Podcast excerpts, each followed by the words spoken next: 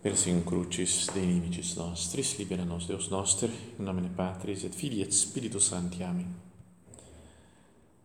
Meu Senhor e meu Deus, creio firmemente que estás aqui, que me vês, que me ouves. Adoro-te com profunda reverência. Peço-te perdão dos meus pecados e graça para fazer com fruto este tempo de oração. Minha Mãe Imaculada, são José, meu Pai e Senhor, meu anjo da guarda, intercedei por mim.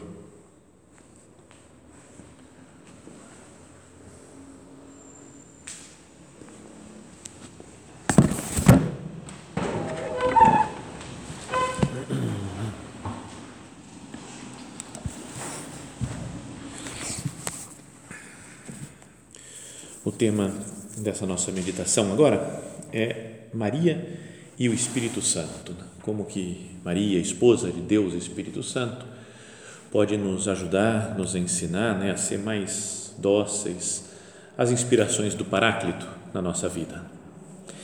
E para isso eu queria recordar quatro cenas que aparecem no, na Sagrada Escritura, né, no Evangelho, nos Atos dos Apóstolos, que mostram uma relação entre Maria e o Espírito Santo. A primeira é quase evidente, né, que é o momento da anunciação, né, quando vem o anjo Gabriel dizer a Maria né, que ah, alegra-te cheia de graça, o Senhor está contigo. E ela perturbou-se com estas palavras e começou a pensar qual o significado da saudação. E o anjo disse: Não tenhas medo, Maria, encontraste graça junto de Deus. Eis que conceberás e darás à luz um filho e lhe porás o nome de Jesus. Ele será grande, será chamado Filho do Altíssimo e o Senhor lhe dará o trono de Davi, seu pai. Ele reinará para sempre sobre a descendência de Jacó e o seu reino não terá fim. Ele explica o plano de Deus que, via, que vai vir o seu filho, de Deus vem para estar conosco, né? O Deus vai se fazer homem. Então Maria perguntou ao anjo: Como acontecerá isso? Se eu não conheço homem? Como vai acontecer isso? O que, que eu tenho que fazer? Se apresenta um problema e ela pergunta né, para o anjo Gabriel como que vai ser, o que, que ela tem que fazer, que, que ela tem, como ela deve se comportar. Toda essa história, né, que foi um fato real, né, que aconteceu com Maria Santíssima, mas é também uma imagem do que acontece conosco que cada um deve gerar dentro de si Cristo, deve se transformar em Cristo. E a gente pode perguntar: como se fará isso, meu Deus? Como é que eu faço para me identificar com o nosso Senhor Jesus Cristo, para que Ele de fato venha morar em mim? Então o anjo lhe diz: o Espírito Santo descerá sobre ti e o poder do Altíssimo te cobrirá com a sua sombra. Fica tranquila porque é uma obra de Deus que vai se realizar na sua vida, uma obra do Espírito Santo. O Espírito Santo descerá sobre ti, o poder do Altíssimo te cobrirá com a sua sombra. Por isso, aquele que vai nascer será chamado Santo, Filho de Deus. É o poder de Deus, o Espírito Santo, que vai conseguir isso, que vai realizar essa tarefa mandado por Deus Pai, né, pelo poder do Espírito Santo, vai ser concebido Deus Filho no seio virginal de Maria. É o poder de Deus, então, também para a nossa santidade, a gente pode pensar, meu Deus, como se fará isso? Né? Eu não, não, sou capaz, eu não tenho jeito, eu não, não consigo melhorar, não consigo crescer. E Deus nos consola, nos anima, falando: o Espírito Santo descerá sobre ti só pela graça, pelo poder do Espírito Santo é que se pode formar Cristo em nós. Então, nessa situação, Maria diz: Eis aqui a serva do Senhor, faça-se em mim segundo a tua palavra. Se coloca como serva à disposição de Deus. Oh, meu Deus, pode fazer em mim o que você quiser, conforme a tua palavra. Você falou que vem o Espírito Santo, que vai formar Jesus, o seu filho em mim, eu aceito. Eu não sou capaz, não tenho capacidade para isso, mas faça-se em mim, segundo a tua palavra.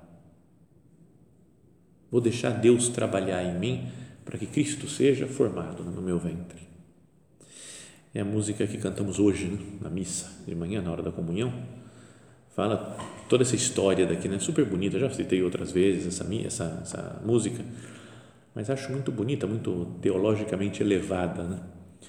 Quando teu pai revelou o segredo a Maria, que pela força do Espírito conceberia, a ti, Jesus, ela não hesitou logo em responder: Faça-se em mim, pobre serva, o que a Deus aprover. Sabe, Deus Pai falou, né, que pela força do Espírito vai conceber Jesus, e ela não hesitou nem né, falar assim: Pode fazer em mim, pobre serva, o que a Deus aprover. E aí fala que agora, hoje, nós devemos ter a mesma atitude de Maria Santíssima, dizer sim para Deus, para que Cristo se forme em nós. Hoje, imitando Maria, que é a imagem da igreja, nossa família outra vez te recebe e deseja, cheia de fé, de esperança e de amor, dizer sim a Deus. Eis aqui os teus servos, Senhor. Ela fala: Eis aqui a tua serva, eis a serva do Senhor. Nós agora dizemos: Eis aqui os teus servos, Senhor. E o refrão, que é o resumo da santidade, vai, podíamos dizer, e cantávamos no colégio, isso quando era pequeno, não entendia nada, né? criança cantando isso aqui. Né? mas era que a graça de Deus cresça em nós sem cessar. E de ti, nosso Pai, vem o Espírito Santo de amor para gerar e formar Cristo em nós. Que Deus Pai nos mande o Espírito Santo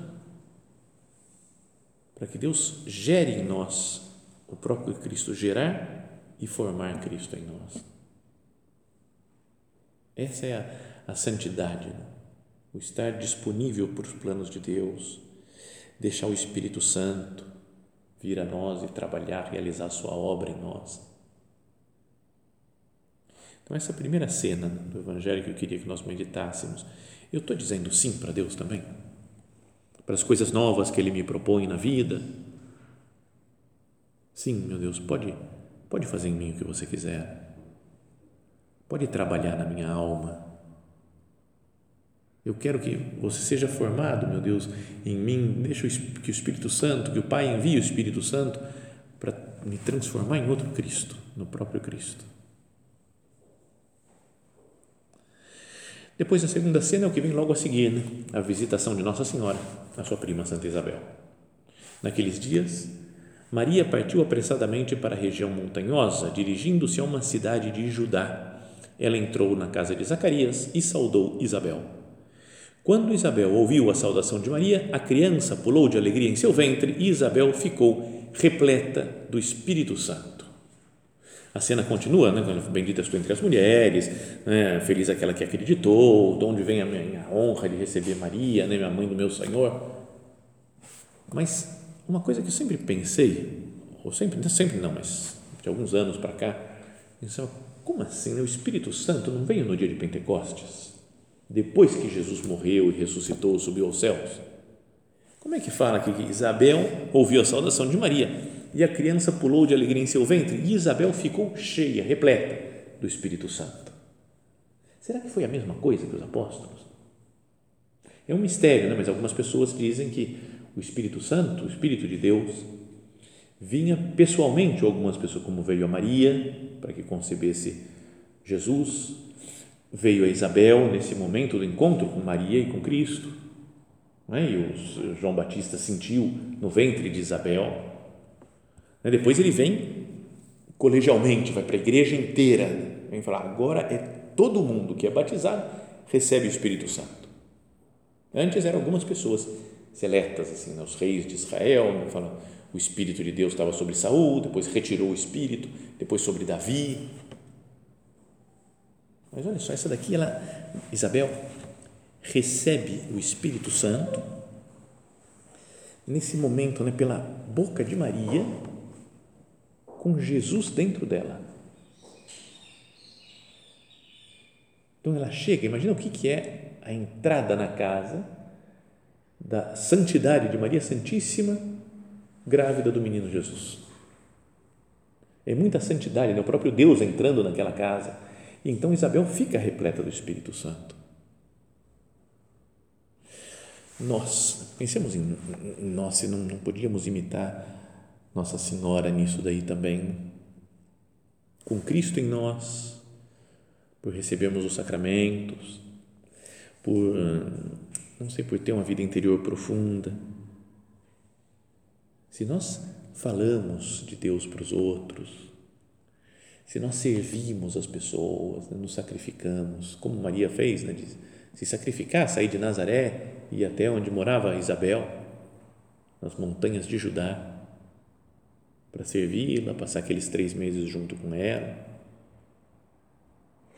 Acompanhou Isabel naqueles momentos importantes da sua vida.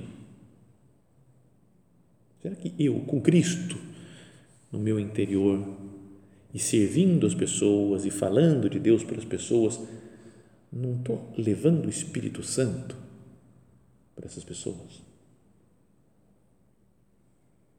Não é porque é algo semelhante ao né? que aconteceu com Maria. Vem Cristo dentro dela e depois ela vai visitar uma pessoa. Não tem um paralelismo com nós que participamos da missa de manhã, comungamos e saímos para falar com as pessoas? Não que tem algo de semelhante nisso? E Isabel ficou cheia do Espírito Santo. Será que as pessoas com quem nós convivemos não ficam cheias do Espírito Santo também? Pensa nos sacramentos, por exemplo, né? quando um padre dá um sacramento, um bispo né? Dá o sacramento da crisma, que recebe o Espírito Santo. É outro Cristo, né? atua em persona Christi ao celebrar a missa, ao, ao confessar os pecados, é? ao, ao ministrar algum sacramento, qualquer que seja o sacramento, e está dando o Espírito Santo para a pessoa que recebe e com a nossa caridade, com o nosso amor, com a nossa palavra, nós ajudamos a gerar Cristo nas outras pessoas. Como faz o anjo Gabriel, que anuncia, e então o Deus Pai manda o Espírito Santo e Cristo é gerado em Maria Santíssima. Então o apostolado é a maior caridade que se pode fazer. Né? Que pode fazer caridade material, de dar de comer, dar de beber, né? acolher as pessoas, todas as obras de misericórdia espirituais, corporais.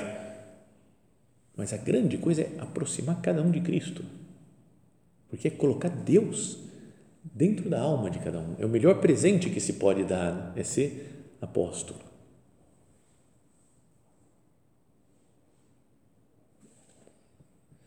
Sabem que ontem foi o dia da festa né, de São José Operário.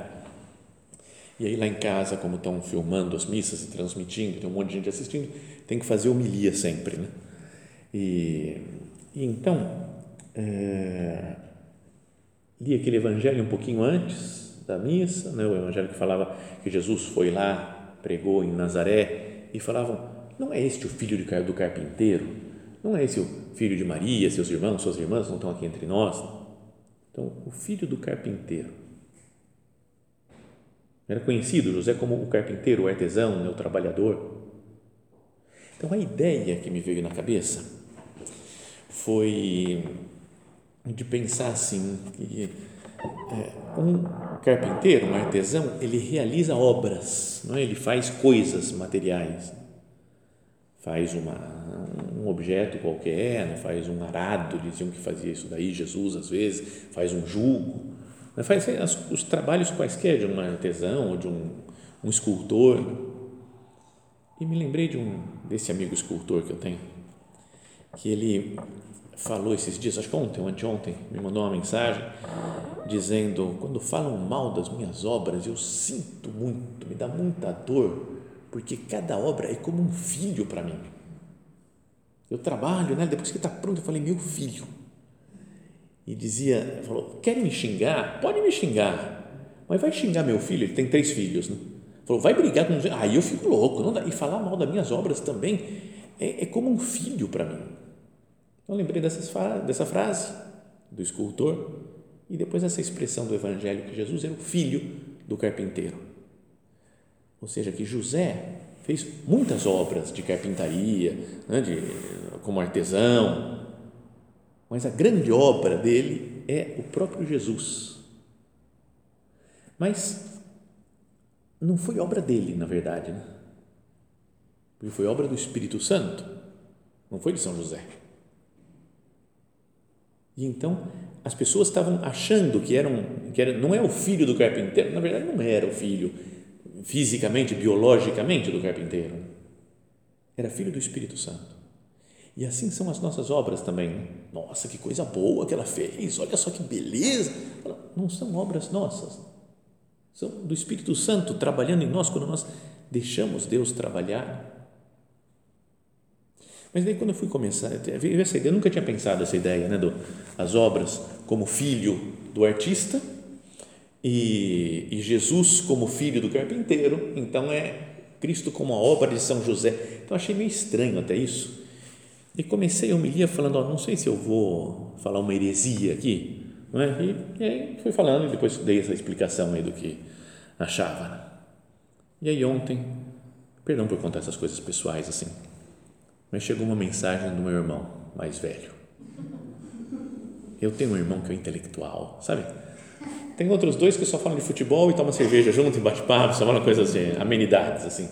Mas o mais velho é todo, intelectual, profundo, estuda, não gosta de cerveja, não gosta de futebol, não gosta de nada, mas é, é só filosofia. Aí eu, ele me mandou um WhatsApp, uma mensagem de WhatsApp, que eu copiei aqui para usar na meditação até falei para ele que ia usar, não sei se ele entendeu bem que ia usar na meditação, mas quando eu tinha falado que era uma heresia, mas depois falei uma coisa que era, não sei, uma imagem disso daí aqui, como Jesus é filho de José, mas na verdade não é. Então nós também, as nossas obras, as coisas que nós fazemos de bem, não, não é o Espírito Santo que está trabalhando em nós. Então ele escreveu assim: Seu sermão herético de hoje me fez pensar numas coisas que escrevo aqui para você. Um, Entendeu? Ele foi dividindo em várias partes. Um, não entendi bem qual a heresia. É o fato de você ter dito que, num certo sentido, a obra do carpinteiro José é o filho dele, Jesus? Você deixou claro, entre parênteses, ele fala, você deixou claro que no fundo não era obra dele, mas de Deus. Não vi heresia nisso. Mas sei que no fundo nem você viu, porque do contrário não iria propor isso numa homilia.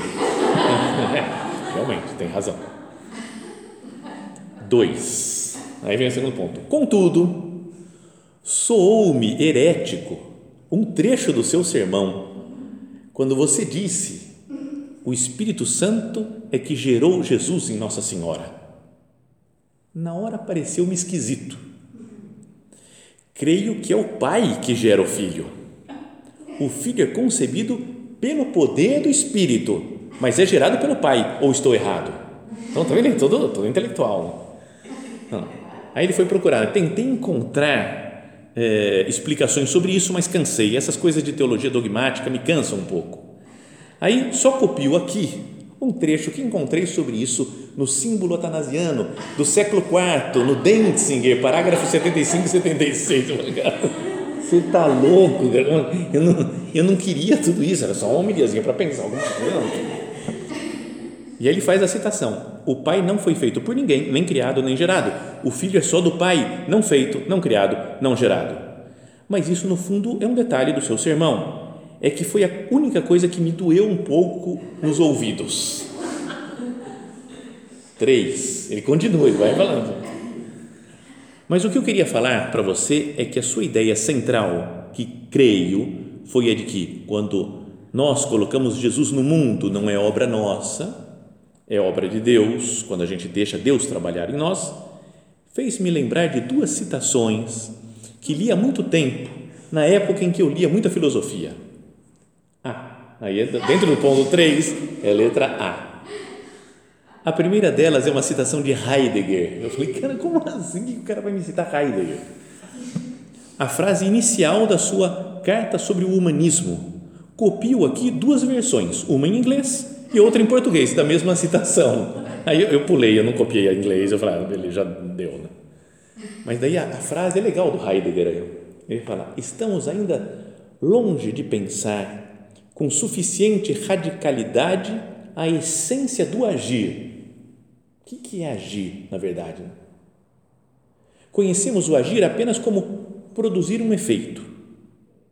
A sua realidade efetiva segundo a utilidade que oferece. mas a essência do agir é o consumar.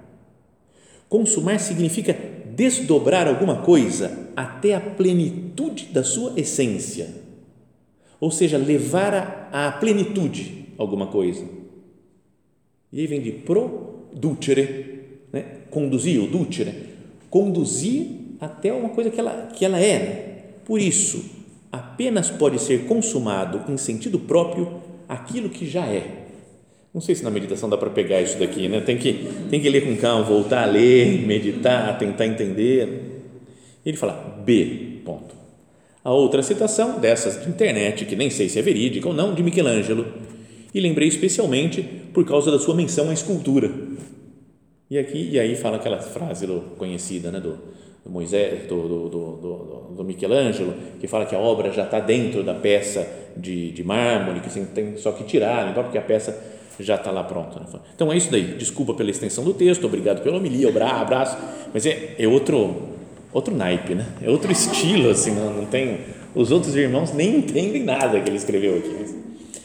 Mas aí pensava nisso daqui, né, dessa frase do Heidegger, que é que consumar, né, que produzir alguma coisa, produzir, é conduzir, desdobrar alguma coisa até a plenitude da sua essência é levar, é? é, é, é, só pode ser consumado, levar à plenitude.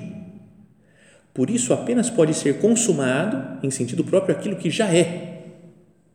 Então, a santidade, lembra que o nosso padre falava que é a plenitude da filiação divina? Nós já somos filhos de Deus. Mas quando nós ganhamos essa consciência, levamos à plenitude essa realidade do nosso ser, isso sim é a santidade. Então, o que, o que faz Nossa Senhora ao levar o Espírito Santo né, às pessoas, o que deve fazer cada um de nós é levar Deus para os outros, para que elas sejam santas, as pessoas, ou seja, tenham a plenitude da filiação divina, a plenitude de Cristo, a plenitude do Espírito Santo. Levar a pessoa aquilo que ela já é. Mas às vezes porque está muito preocupada com outras coisas, com outros problemas, né, uns, sei lá, as dificuldades da vida, se esquece daquela do que tem de mais íntimo no nosso ser. E Maria Santíssima, com a sua presença junto de Cristo, ilumina essa verdade. Que nós tenhamos Jesus em nós, né, pela intercessão de Nossa Senhora para levar a Cristo aos outros, né? para que o Espírito Santo chegue e toque nas pessoas, como Isabel, que ficou cheia do Espírito Santo, repleta do Espírito Santo. A terceira cena é aquela que fala em São João. Junto à cruz de Jesus estavam de pé sua mãe e a irmã de sua mãe, Maria de Cleofas e Maria Madalena. Junto ao Jesus, ao ver a sua mãe e ao lado dela o discípulo que ele amava, disse à mãe: Mulher, eis aí o teu filho. Depois disse ao discípulo: Eis aí a tua mãe. E a partir daquela hora, o discípulo a acolheu consigo.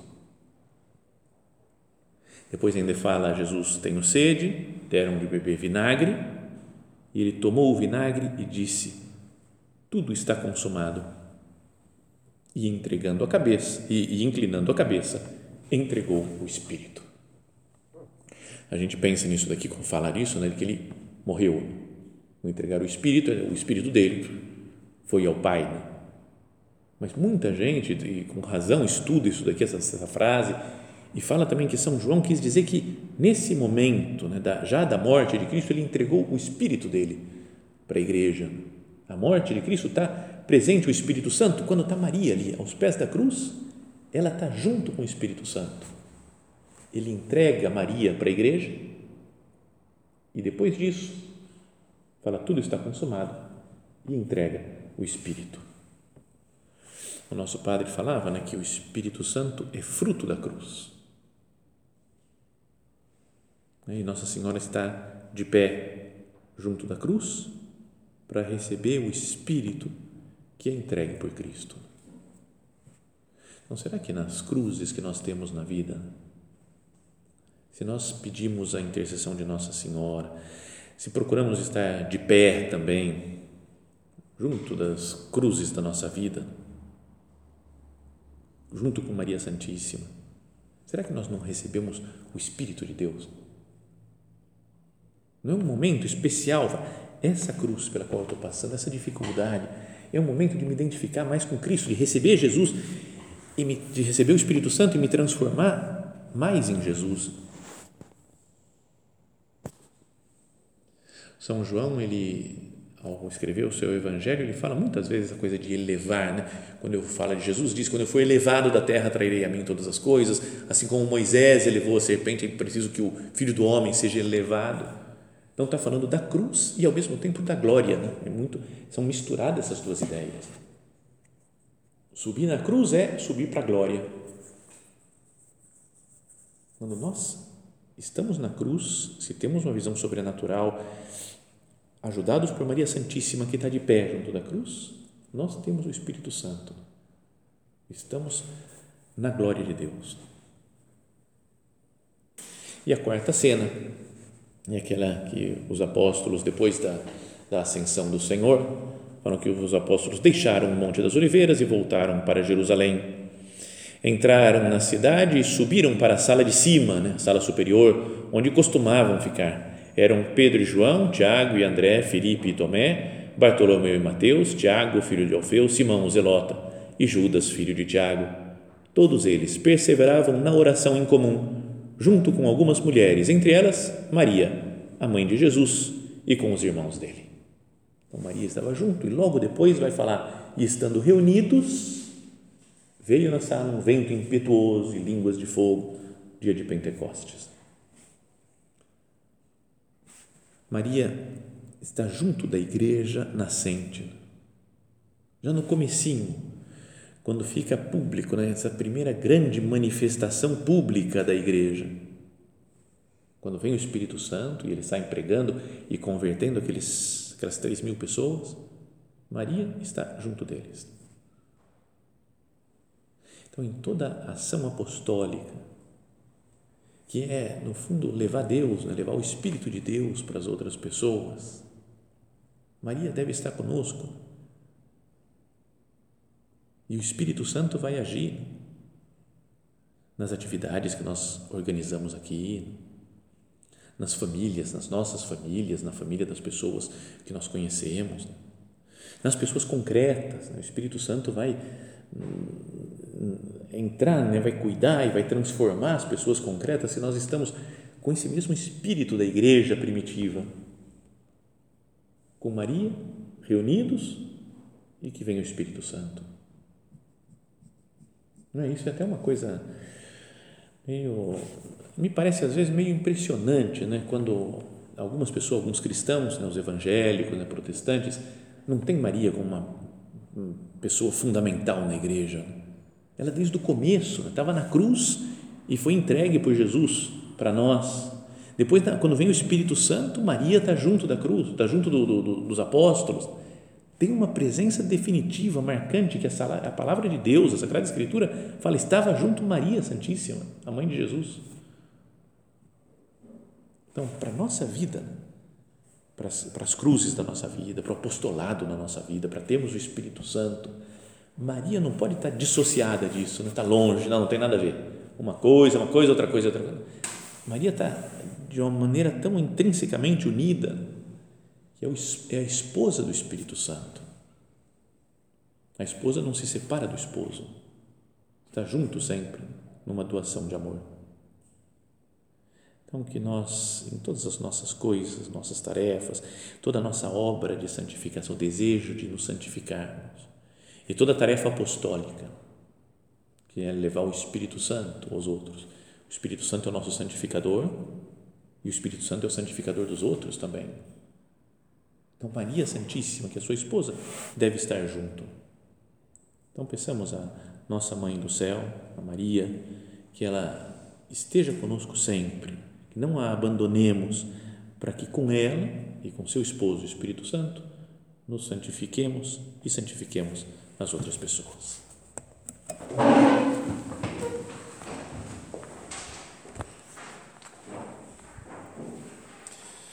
Dou-te graças, meu Deus, pelos bons propósitos, afetos e inspirações que me comunicaste nesta meditação. Peço-te ajuda para os pôr em prática. Minha Mãe Imaculada, São José, meu Pai e Senhor, meu anjo da guarda, intercedei por mim.